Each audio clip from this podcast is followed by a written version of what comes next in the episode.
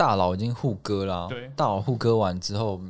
就要开始割韭菜，说我要发币才可以普惠到所有人的手上，然后大佬拥有这个 NFT 有发币权吗，对，然后再割一波这样子。对，假装说我有一些应用，那其实我只要割人。你不要乱讲什么假装，对 不对？你们就是乱讲，这是非常正向的，我们这全部都要剪掉。你现在收听的是由区块链媒体链新闻所主持的 Podcast 频道。哥，我快不行了。本节目由 FTX 交易所赞助播出。FTX 是一间领先产业、提供创新产品的交易所，包含合约交易、期权、股权通证、预测市场以及杠杆代币等等。FTX 最懂交易员的交易所。欢迎收听这一集的《歌我快不行了》，我是韦德。我是 Jim，我是 Perry，不知道大家这这几集听起来，我们回到录音室之后，那个音质有没有变比较好？我自己听感觉有了，但活泼度的部分就是这没有办法。看我干嘛？嗯，对，我们还在学习啊。其实就是我，我觉得我们都应该要多听听一下 podcast，就是人家要怎么 在怎么搞这种东西。譬如说，我可能讲三句话就要有人大笑之类的，太频繁了吧？或者是就是讲两句话就要有人搭腔，硬要给我插一个话题。哦，这样可能互动上就会变比较有趣吧。我们自己录 podcast，然后没有在听 podcast，啊，对啊，没办法，因为太专注于工作好。讽刺哦。新闻工作就是很忙碌的。好啊，这一周呃，我们现在是几号啊？呃，十月十四号，然后比特币已经来到五万八千点，嗯，然后是算是这三三十天以来，就是十大市值的非稳定涨幅最高的一个。那大家都在讨论说比特币正在吸血的事情，那它离历史高点也只剩下六趴左右的一个距离，这样子。对，那今天还有另外一个就是 Polkadot，呃，Polkadot 它它之前呃，它是它是在做那个多链并行的的一个架构嘛，然后它在今天的时候有发布一个网志，就是说，嗯、他他目前正式可以导入他的一个平行链，那他在这个平行链上面有一些空间，就会进行那个插槽拍卖，就大家要用那个 dot 来来竞标那个终，于要来了，没错，不这样吧，拜拜。哎呦，没错，就是要这样搭腔，咳嗽一声也算，哦，真的吗？没有啦。对啊，所以他就他他也是今天这个十大呃市值里面涨幅最高的东西。那总算之前大家在望着这个 Pocada 的时候，都是在看呃 Kusama KSM，那它也涨了很多嘛。那现在总算这个呃 Pocada 的生态系自己的主网要要开始搞一些东西了。它十一月的时候会开始拍卖，然后一直一直进行到明年三月，总共好像有十一次吧。对，所以可能这又会造成 Polkadot 的一片一一波涨幅，也不一定。好，那这一周这样下来，我们今天是礼拜四，然后也经历了那个国庆日的连假嘛。你们自己除了我们今天要讨论的主题以外，有没有什么觉得最感到兴趣的新闻？俊哥，过去一个礼拜还好，但是我对 Flow 要解锁这件事蛮期待的，糟糕，我觉得好太刺激了。虽然我自己没有，刺激什么？因为就是呃练习呃练新闻主办过的唯一一场线下活动，就是在诶是去年对不对？对，去年的时候，Flow 在那个公墓的时候，嗯嗯，嗯，办的一个线下发表会，然后那时候我们还有请那个 Blockto 的创办人都都有来啊，然后还有这个 Flow 的窗口也都都有来参加我们的线上活动。那当时 NFT 还没有很红，然后 NBA Top Shot 也只是一个名字，我还想说这是什么东西呀、结果结果后来半夜一堆人抽，对，结果后来这个 NBA Top Shot 红了之后，然后 Flow 后来也，他后来募资完，然后开盘之后，就是一个非常恐怖的一个暴涨，就几百倍的这个状态这样子。那这些当初参加这些募资的人，经历过一年的时间，也会解锁解锁五十 percent。所以，到底这个暴涨的神话，呃，还有这个经历一年过后，Flow 区块链、Flow 生态系的整体的努力有没有办法支撑住它的币价，就是蛮多人会关心的。这样，那就练新闻，身为当初这个活动主办方，也是会蛮担心的啊。就我们制作人那个维尼是问的维尼，他也是，他他就是跟我说他不会卖啊，那信仰非常强烈。嗯，他说他要办游艇趴，结束之后 对，但嗯，我们就可以看一下，就是这种这种模式下面，他他们到底能不能够维持币价嘛？至少他的声望一直非常高，然后开发开发的公司 Dapper Labs 这这一年来也做了非常多事，募了非常多的钱。嗯、只是就是具体来说，Flow 区块链，我觉得还不是对一般用户还不是非常的开放嘛。你在 M、嗯 NBA Top Shot 的东西也没办法。也没办法转出来，对，所以嗯，不知道不知道他会不会出什么招，这的确是一个蛮值得关注的消息。有点好奇，那个 NBA Top Shot 去年的时候感觉很红，那为什么后来都就还好这样，对啊为什 NBA 变难看了。是真的吗？真的吗？真的吗？我想说是因为休赛季之类的，可是现在新球季就开打了，哦，因为我看你们在抽的感觉好像只能，他不会抽到过去很经典的球员或画面，只是当季的吗？还是好像是诶、很像是嘛？对所以就自然不会有什么太精彩的动作或影片之类的。那你不就是说，就是那一季不好看吗？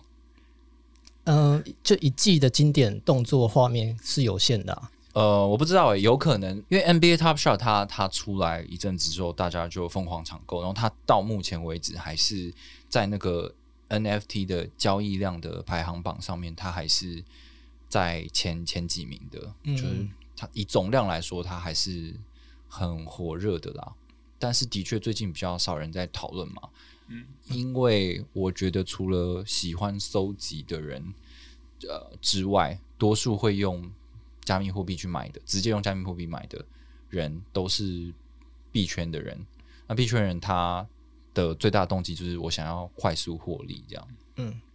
那如果这件事情在其他的 NFT 上面一样可以做的话，而且一次就是好几倍，那他们为什么不去做？我我反而觉得可能是因为 NFT 的机获利机会变多了，所以币圈这一块的人其实不会一直聚焦，继续聚焦在 N NBA Top Shot 上面，嗯，因为太多选项。对啊。而且之前不是每次他有新的卡包出现，然后半夜排队都十几万人在那边排队，然后你可能又买不到之类的。嗯嗯，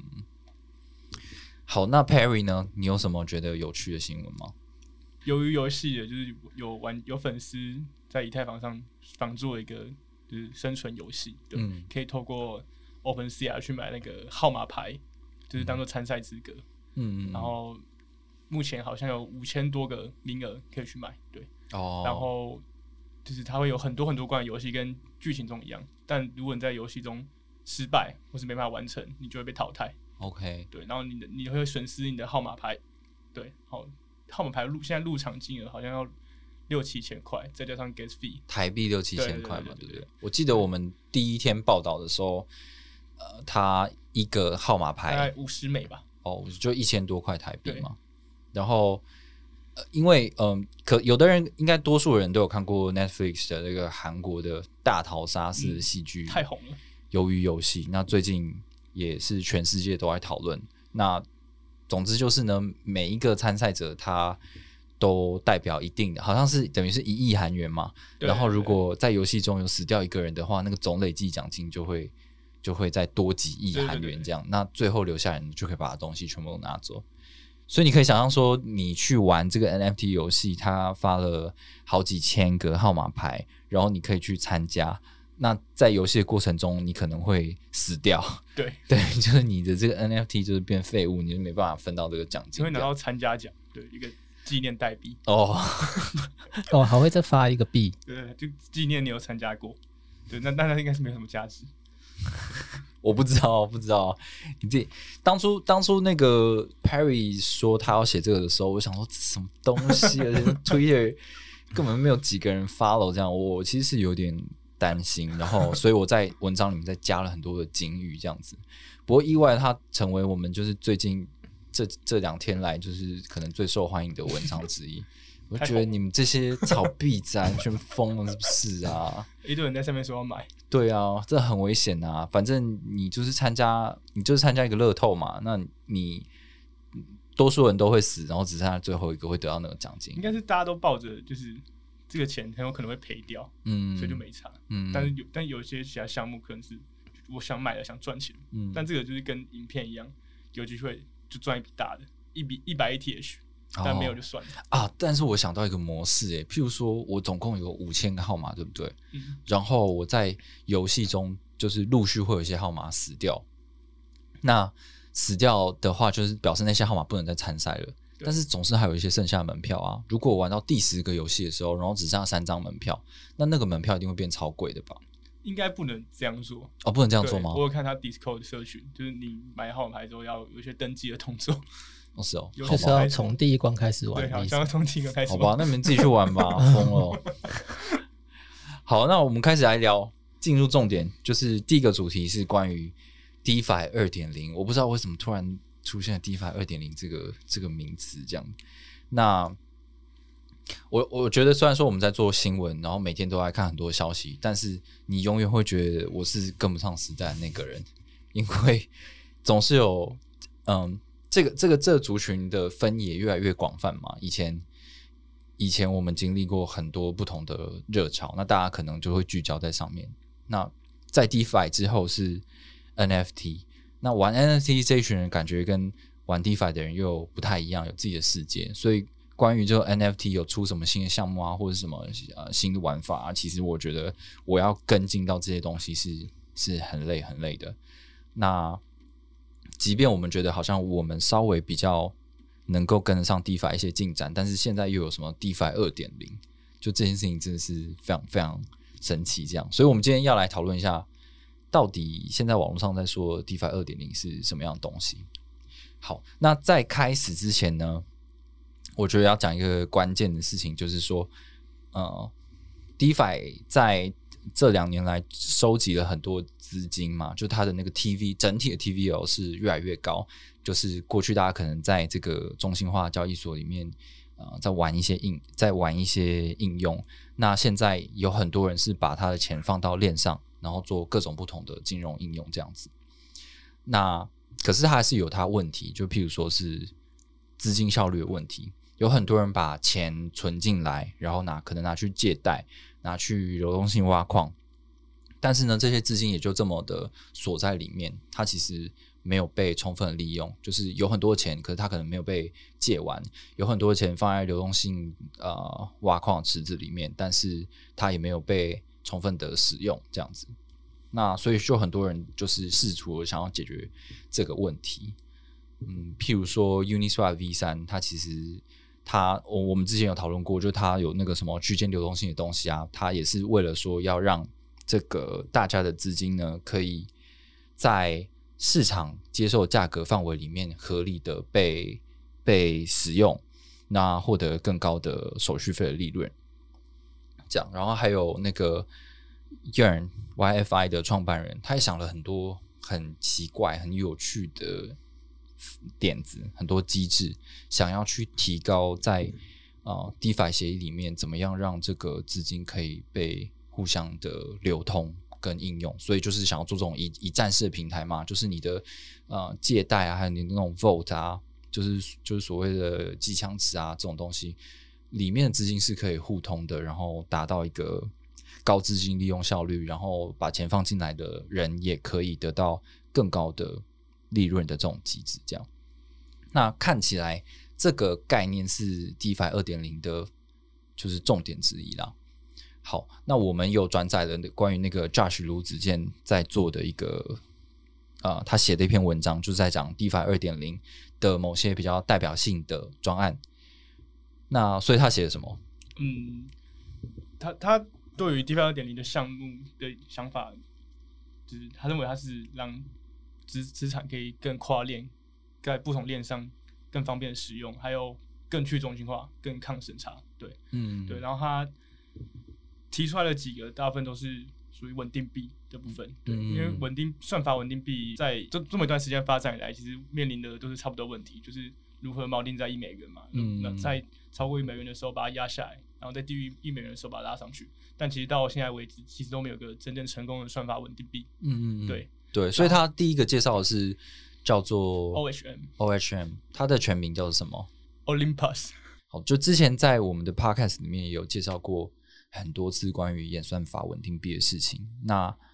这种这种东西的宗旨呢，就是说我不要依赖，我要靠一个像是那个 USDT 这样，我需要有一个真的真实资产，就是美元在那边，就现实生活中的法币作为储备。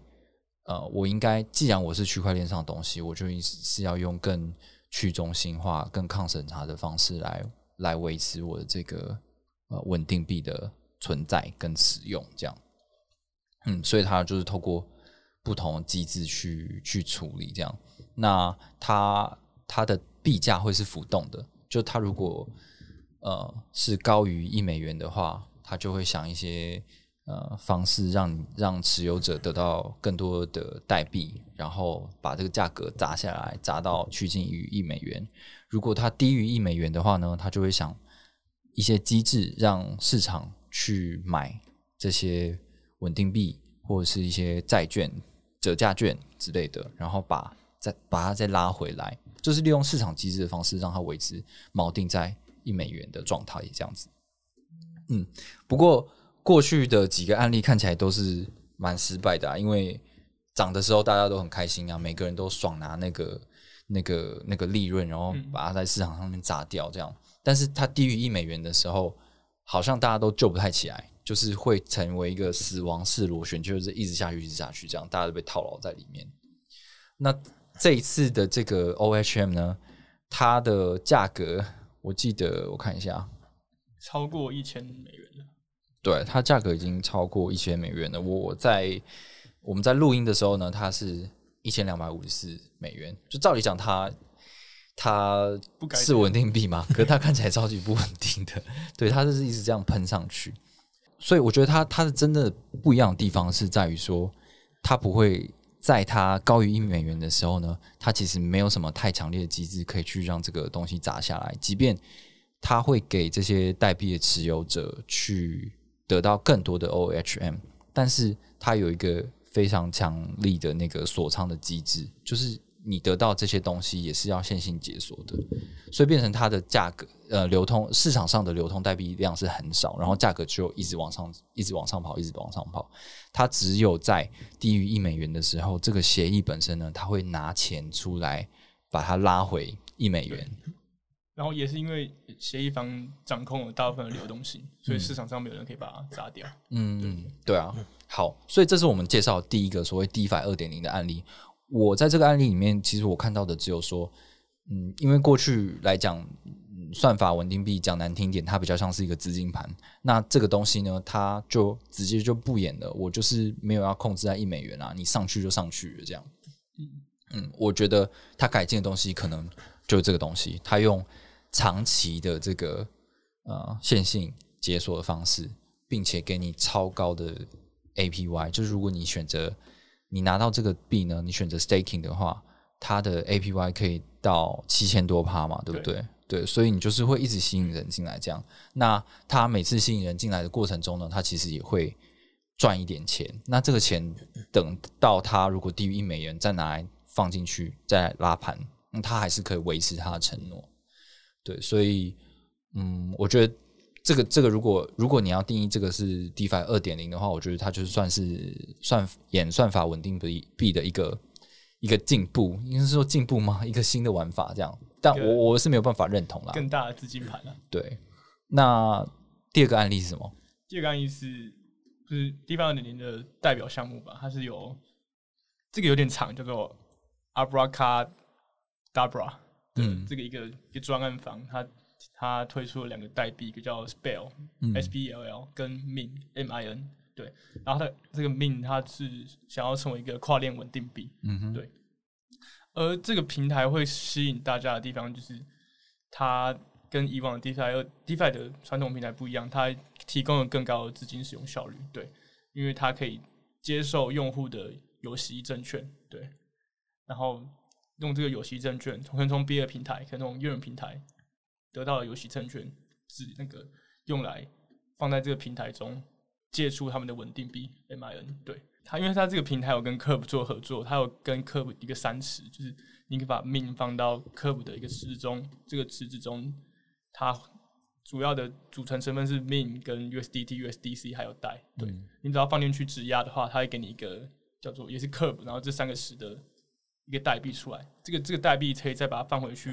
刚刚讲到这个 Spell 的平台，嗯，对，可以再把它进行质押，质押之后会得到 Spell。嗯，对不对？这个 spell 还可以再放在这个平台。我刚才讲说，那个其实不是纸，它是就是当做抵押，对、嗯对，去得到 spell，然后这 spell 还可以再放到这个平台进行一次 stake，嗯然后得到一个 s s p l l l l，对，一个另外一个他们平台的 spell 代币，所以它可以有很多重的报酬取得方式。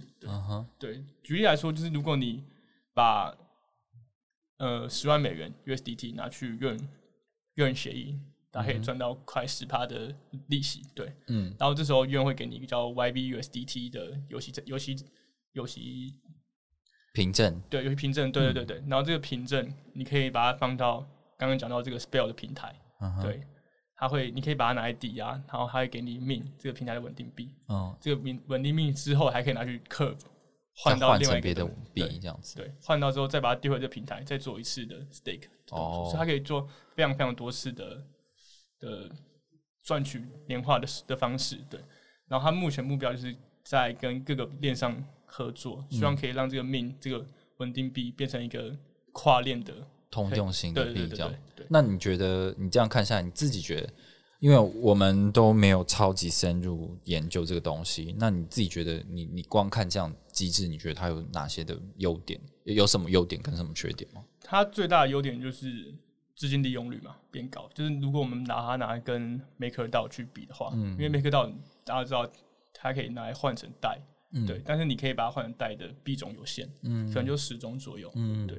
然后而且这些可以拿来换成代币都是比较安全的，嗯。然后这个这个 Spell 这个平台，他们可以弄这种游戏凭证去换，其实是非常危险的，对，嗯。因为它简单来讲，它就是多了一层智能合约，它会透过别的平台，你也不确定什么平台，嗯。对，把它把它的游戏债券再放到我们所有平台中，再做一次的抵押，嗯。去换稳定币出来，这其实就是非常危险的操作，嗯。因为你你你要你说你是稳定币，但是你是用别的平台借出来的证券，这个有点像多重抵押吧？嗯，对对啊，嗯、但是因为它是用 Curve 嘛，那 Curve 现在也是以太坊上面最最大的 TVL 的一个协议，所以可能相对会让大家更比较有保障一更点。放心一点，对啊，然后比较安心一点是，它现在其实在客服上好像有几十亿的流动性，嗯，对对对。嗯然后它目前是第六大的稳定币，对，所以它串它串升的也非常快，对对，嗯、这样的方式就是，嗯，也是提升资呃资金效率啦。我觉得算是蛮我嗯，算是完全创新嘛，我也不知道，应应该就是你用嗯。应该说别的平台可能也会接受这种游戏嗯游游戏的凭证，但是他们这个可能那些平台主要的目的并不是要做一个稳定币，嗯，对，它可能。纯粹就是一个借贷平台，像这种接受可以说是凭证的东西，嗯。就是其实已经存在蛮多，就是呃，Compound 啊，他们也有在也有接受嘛，不管是 LP token 或者是那个一些呃，就是贷款的凭证，都可以再借钱出来。那他就是应用这个概念，然后让你借出来是他们的他们自己发行的稳定币，然后稳定币你又可以在 Curve 上面跟其他主流的稳定币去做交换，这样嗯其实蛮创新的。对。那对就但问题点还是跟其他平台一样，就是这些游戏的凭证的安全性够不够高？嗯嗯嗯，好，这个这个我就觉得还蛮有趣的，嗯，对，只是我也不知道怎么样。然后它它好像代币也涨了很多，对不对？蛮多的哦，呃，所以 Spell 是它的治理代币治理代币好，那我没有讲出这就 Josh 的文章里面两个比较有趣的那个案例。那大家如果想要了解更多的话，可以再去看这篇文章。然后另外 Perry 有写了一篇是关于那个呃 Delphi Digital，就是一个投资研究机构，然后他们也有针对所谓的 DeFi 二点零的币价表现做了一个比较简短的一个数据报告，那里面有列出更多相关的这些啊、专案，如果大家有兴趣的话，可以去找来看看。俊哥，你觉得就是我我们从那个去年的那个 DeFi Summer 就一直合作到现在，更是更早以前，就是我们我们看着他这样子一一路演变过来，嗯嗯，但你始终就是没有开始玩 DeFi 的东西，你觉得最大理由是什么？最大理由，最大理由应该就本身太懒吧。对啊，因为因为这个东西你们都你们也都知道它的风险在嘛，所以你就是要做很多研究，然后再才把你的辛苦钱投进去这样子。嗯可是我觉得它也是我本身的不足吧，就是我炒币这个技能实在是太 太弱了。因为照理说，你炒币很强的人，你应该是看到、看到这种泡沫，你不是去排斥，你就是很客观的看它，然后哦你去追随它，然后在泡这个泡沫破裂之前，你就。走掉，就是 d a g e n 对，这就是 day 卷，然后我就是差太远了，所以我没有玩。没错。对你这么说也没错啦，就是我也我也我也会有这样感觉啊，就是呃看到很多新的东西，好像我自己会有一个成见，就是说想说，干这是资金盘，或者是 你这就是你这就很泡沫啊，你这不就是看谁是最后一个吗？的那种那种感觉，那就会不想投入。嗯，可是我觉得在这个加密货币投资里面，真的很会玩的人，他可能是不管是什么样的泡沫出现，他都知道说，好，这个这个浪这个浪来了，他都知道这可不可以。对对对，哇，我就我就冲就对了，然后我觉得苗头不不不对，我就闪。嗯嗯对，所以他们的接受度是很高的，而且呃，资讯吸收速度也是很快的。呃，我觉得好像你真的是我就是要靠加密货币投资赚钱的人，就是你要某一种程度要有这种有种有有这种特质啊，勇气啊，对吧、不然就是说要像俊哥这样，就是他本够后，他就做现货，偶尔做做合约，结束了。就可以过一辈子。没错，大家不要学，这样是赚最慢的。嗯，就是大家还是要懂得保护自己啊。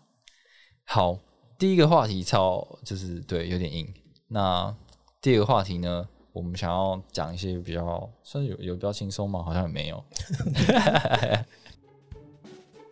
百倍、千倍币的币圈传说，总让你昏头吗？梭哈、all in 却惨赔的故事，有人在乎过吗？S 交易所提供类定存商品，平均预期年化八到十趴，透过债权来帮用户做到更好的资产配置。搭载 s a b a b o 钱包系统，凯金银行信托已运行十八期，安全零事故，投债权让你的资产配置更健全。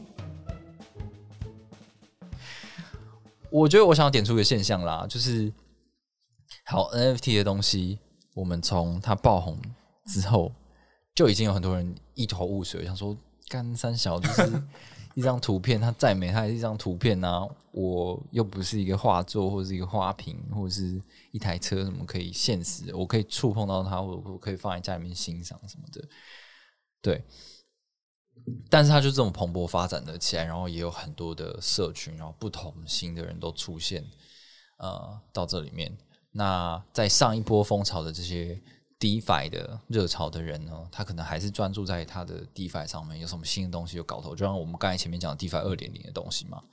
但最近有个现象就是说，这这两群人拥有的这些优势跟特质，好像慢慢的在在做结合。那我想要分享第一个是关于那个 Board Board App，就是那个无聊猿那个超级贵的那个猴子。他原本是搞 NFT 的嘛，就是发 NFT，然后很贵，然后全部都是一些大佬在在买，然后你拥有这个东西呢，又又会再发出很多个系列啊，什么变种的啊，什么然大后就是狗啊什么的，对，嗯，这是一种身份地位的象征，这样子一种特权。对，你要有这个东西呢，你才能加入我们的这个秘密的聊天群，得到一些最新的投资资讯之类的这种东西。好，那他现在呢，他他也公布说，我明年二零二二第一季我要准备发币了。我不只是搞非同质化代代币 NFT，我还要搞同质化代币，就会发币出去。不过他也还没有说他这个币会怎么应用啦，但可以可以看得出来说，嗯，这样子的一个社群，它还是必还是必须要去想办法扩大它的效效应，所以他就是决定去发币。那这些东西会怎么样发展，我们不知道。就嗯，目前的案例的来说的话啦，我们看到 NFT 有发币的，可能都会衍生成一个游戏，比如说。那个 X Infinity 啊，或者是我们之前看到的 Loot 啊，然后 Rarity 啊这些东西，就是在一个游戏里面，你可能要有呃经济系统嘛，你要有呃治理的凭证嘛，这些东西都很适合所谓的同质化代币来来应用这样子。这是一个例子，从 NFT 到 DeFi 或是 GameFi 这样。嗯。那还有另外一边的例子是说，像是这个啊杠。杠杆挖矿平台 Alpaca Finance，它就是一只羊驼，然后它之前都在做杠杠杆挖矿的，然后呢，他现在说哦，我要开始发 NFT 了，然后我还要做 Play to Earn，我要做 GameFi 这种东西，然后呢，这些 NFT 在我的挖矿平台里面还有特殊的效果，比如说你要杠杆的话，你要玩杠杆挖矿的话，我可以，你有这个 NFT，我可以给你更好的一个一个那个。一个趴数，这样你可以加成更多，然后你又可以拿这个 NFT 去玩他们的游戏，这样。VIP 卡的概念，对啊，所以所以你就你就看到说，好，那这样 DeFi 的 DeFi 协议要要进来这边了，然后还有台湾的那个 XY Finance 嘛，他们要发那个胡蒙，然后这个胡蒙在他们的那个什么跨链跨链聚合器里面，就是也有也有相对的效果，这样子，对我我觉得这个是蛮特殊的一个现象啊。你们觉得 b o App 它之后有了自己的币，那会对 Flow 是个威胁吗？为什么？为什么会有威胁？就是不会吗？没有相关吗？我觉得我自己的看法是，我觉得他们可能可能啦，警觉到可能流动性开始缺乏了。就是虽然说 NFT 的交易量还是很高，但是跟前几个月相比是有下滑的。就是他们可能怕之后这东西就真的只是大佬互相换手。对，这些交易都是那些有钱人炒起来，但没永远没办法普及到一般的玩家上面。对，就是大佬已经互割了，对，大佬互割完之后，就要开始割韭菜，说我要发币才可以普惠到所有人的手上，然后大佬拥有这个 NFT 有发币权吗？对，然后再割一波这样子。哦，阴谋论，对，假装说我有一些应用。那其实我叫割人，你不要乱讲什么假装，你们就是乱讲，这是非常正向的，我们这全部都要剪掉。嗯，这 NFT 界是非常正向、非常有健康的，没有什么割韭菜的事情，这都是艺术品。嗯，为什么为什么俊哥会觉得会影响到 Flow 啊？哦，我我觉得应该是没关系，应该是没关系啊，因为因为 Flow 是一个区块链嘛，那它上面。就是它主打的是你可以嗯便宜快速啊，然后 NFT 更有弹性啊这样子。那可是 Board App 它是一个 NFT 的专案嘛，那它发币的话可能是在以太坊上面，然后有对它这个专案有更多的应用，然后吸引更多资金进来。所以我觉得可能是不一样的问题。这样讲到这个，讲到这个就是 NFT 的成本，然后跨链这些东西，其实大家可以做一件事情，就是如果交易这件事情在链上都是超贵的话，为什么我们不把它带到中心化交易所？中心化交易所本来就是在做交易的，对不对？俊哥，所以我们其实也整理了一篇呃内容，是关于说现在有超多中心化交易所都开了 NFT 的市场。嗯，对，因为 Coinbase 它最近也推出自己的 NFT 平台，所以我就有整理了一下各家 N NFT 平台有什么差别。呃，我这篇有写币安、FTX 还有 OK。那他们都有资源以太坊，还有资源自己的公链，还有相对应的币种。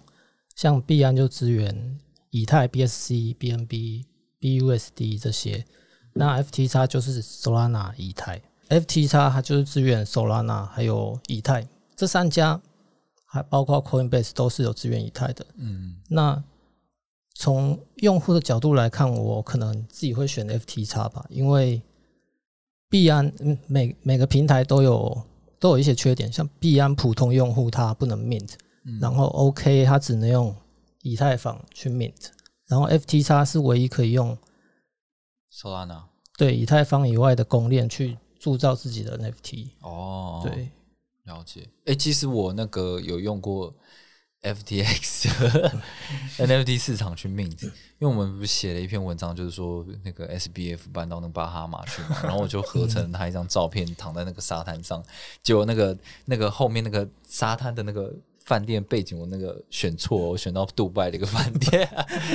反正我就把这张照片然后弄到那个 FTX 上面去去铸造 NFT，的确可以铸造这样子，但是上架吗？啊有上架拍卖吗？呃没有，这个就是有趣的地方，就它其实它让你自由的创建，创建的话呢要呃十块美金，然后但是要上架的话，你要经过它的审核。那可能是因为我的东西太不正经了吧，我审核没有通过，所以我只能在里面。可是有有命出来，对不对？有命出来，但是你你你的你既然你没办法在他那里面上架嘛，你能做的事情只有说，他有一个选项让你可以 withdraw，就是你可以提领、哦领到那个 Solana 的钱包里面，所以看起来我只能自己收藏那个那个 NFT 哦。你可以把它放在那个、啊、Solana 上面的 NFT 平台。对啊，可能就是可能就是这样这样，不知道会不会有人想买。对啊，所以他们其实还是有一点点限制。好，刚有讲到呢，币安、FTX、OK 这三家交中心化交易所都有推出自己的 NFT 市场。那以目前的开发进度来讲呢，他们都有部分限制啊，就是各有优缺点这样子。那好处的话，就是用户进到这里面呢，至少他们在彼此交易的时候是不用付出很高的手续费的。好，那 Coinbase 就是这个最大的美国的合约交易所，他也说他即将要推出他自己的 NFT 市场嘛。那我没有写这个文章，目前的话，它是在一个白名单阶段，就是你去申请之后呢，你还有一个邀请码，你邀请越多人加入白名单的话，你你可以你就越有机会进入白名单这样子。那不知道说，嗯、在一个所谓的合规的框架之下呢，这个 Coinbase 能够变出什么把戏？至少至少我知道，以 Coinbase 的名望的话，它应该可以找到蛮蛮多这个比较有趣的作品进到他的平台去做买卖啦。但实际上，这一些中心化交易所进到 NFT 的市场，能不能真的去打败 OpenSea 呢？就是 OpenSea 目前是以太坊上面就是流量最高、赚钱最多的一个一个平台嘛。嗯，这些中心化交易所一定是恨得牙痒痒的，想说这个生意怎么都只有你做，然后就只有你做起来，这样，所以就要看后续会怎么发展。不，我在最后再提一个事情好了，就是我们有那个忠实的 podcast 听众朋友说很想念 Jeff，然后问说 Jeff 到底跑去哪里了？那据我的访问呢，他本人是否认说他是因为暴富所以才离职的这件事情啊。那本身他自己比较喜欢做这个关于币圈的研究，他觉得就是想要自己做做研究，炒炒币，过这种闲云野鹤的生活就好了。对，那如果有机会的话，我们会邀请他回来再跟我们聊一聊他的近况。他好像真的去成为 farmer，哦，真正的 farmer。对他真真真 真的吗的真的 farmer。之前我们有访问过 Jeff，就是他家里面是爸爸有在种东西嘛，种那个很好吃的火龙果，所以他就是也有回去帮忙务农这样。偶尔啦，就是他偶尔回老家宜兰的时候，没错，当你在链上做成为一个成功的 farmer 之后，你就可以回到练下 做个悠闲的 farmer。这一周的歌我快不行就到这边，那这一集已经是我们的第五十集，非常了不起的成就啊！居然这样子每天每个礼拜那边乱讲一些有的没的，也可以撑到第五十集。然后俊哥每次只讲两句话，也可以撑到五十集，也是够厉害的。这是 podcast podcast 界的奇迹吗？好，那大家希望可以继续支持我们，然后给我们更多的意见，我们也会多努力跟上这个诡谲多变的币圈资讯潮，分享更多想法给大家。拜。拜拜。拜拜。